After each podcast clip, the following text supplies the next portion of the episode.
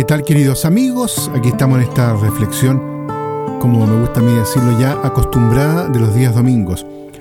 Estamos en el tercer domingo del tiempo de Cuaresma y la liturgia nos propone mirar ahí el texto de Lucas en el capítulo 13. Este texto se sitúa en la segunda parte del Evangelio de San Lucas, donde Jesús, por el camino hacia Jerusalén, va enseñando a sus discípulos las actitudes que han de tener aquellos que lo quieren seguir. El texto que nos ocupa este domingo muestra dos de ellas. Por una parte, la conversión y segundo, la misericordia.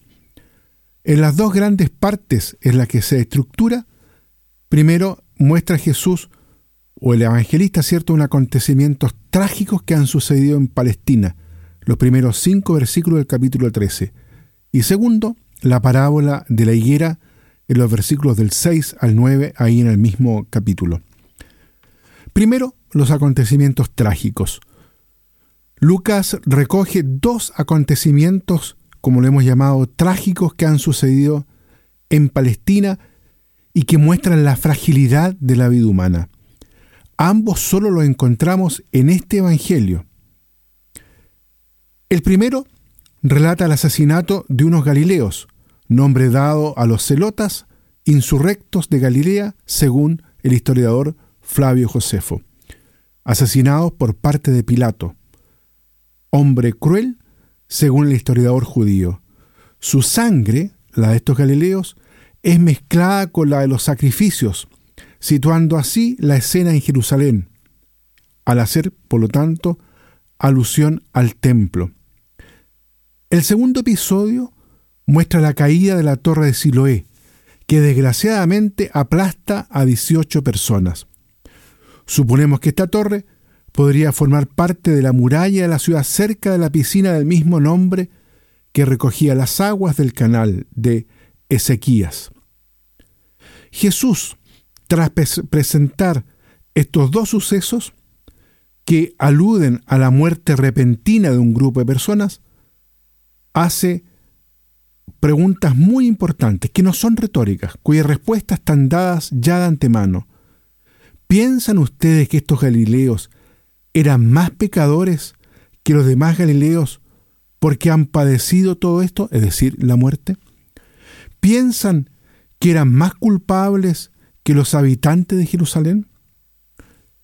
Con esto, Jesús lanza su primera enseñanza al poner fin aquella interpretación teológica de la retribución clásica en el pensamiento judío, en la cual las desgracias de una persona aparecen como consecuencia de un pecado anterior, personal, es decir, propio, o de los propios papás.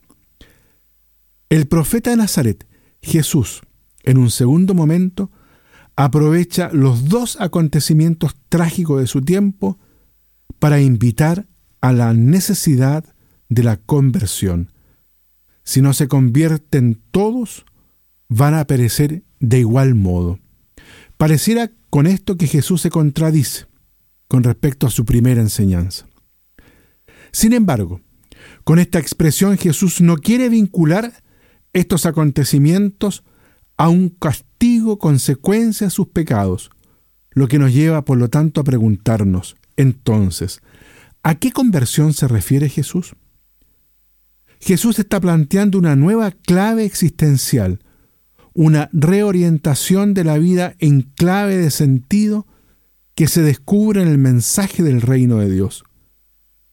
Si no se realiza esta conversión, la existencia humana se concibe, por lo tanto, vacía, sin sentido, Jesús, que anteriormente en el Evangelio de Lucas había invitado a que no se le escape el tiempo, ahora invita a vivir según esta clave de sentido que el texto del Papa Francisco, la Evangelii Gaudium, nos propone en su inicio, donde dice, la alegría del Evangelio llena el corazón y la vida entera de los que se encuentran con Jesús. Quienes se dejan salvar por Él son liberados del pecado, de la tristeza, del vacío interior, del aislamiento, nos dice el Papa Francisco en el número uno del Evangelii Gaudium. Y segundo, el texto de este domingo, la parábola de la higuera. A continuación, Lucas nos narra la parábola de la higuera. El dueño del campo envía al encargado de cuidar el árbol para buscar el fruto. Al no encontrarlo, el dueño le ordena que la corte. No hay que ser un buen agricultor para darse cuenta de que un árbol que no da fruto no tiene sentido que permanezca en pie, puesto que, además de ocupar un espacio inútil, restará nutrientes al resto de la vegetación. Estas palabras ya las había puesto Lucas en la boca de Juan Bautista, cuando dice en el capítulo 3, Ya el hacha está puesta a la raíz del árbol, todo árbol que no dé fruto será cortado y arrojado al fuego. Sin embargo, el viñador, que cuida amorosamente la higuera, la cava, la riega, haciéndose eco del vínculo afectivo con el árbol, se permite el lujo de contrariar, por así decirlo, al dueño, pidiendo un poco de paciencia y que le dé un tiempo de prórroga, un tiempo extra. Tal vez si la higuera tiene un poco más de tiempo, dé el fruto que se espera de ella. La higuera simboliza en el Antiguo Testamento al pueblo de Israel. En los textos del Antiguo Testamento nos encontramos en no pocas ocasiones mediadores entre Dios y su pueblo, en que el ser humano suplica a Dios misericordia ante la debilidad y el pecado del pueblo. Especialmente miramos aquí la figura de Moisés. Ahora Jesús se convierte en ese viñador que cuida amorosamente la higuera y hace nuevos intentos para que su pueblo acepte el proyecto del reino. No incluso propone a Dios un tiempo añadido para ello. Dios que quiere que todos los seres humanos, todos sus hijos, se salven, concede pacientemente ese tiempo, el llamado tiempo de la misericordia. Muy bien, Dejamos hasta aquí la reflexión en este día domingo, entonces concentrémonos en este domingo acogiendo esta invitación que nos hace el Señor a vivir y aprovechar el tiempo en la conversión y en este tiempo experimentar la misericordia de Dios. Que Él los bendiga a todos y a cada uno.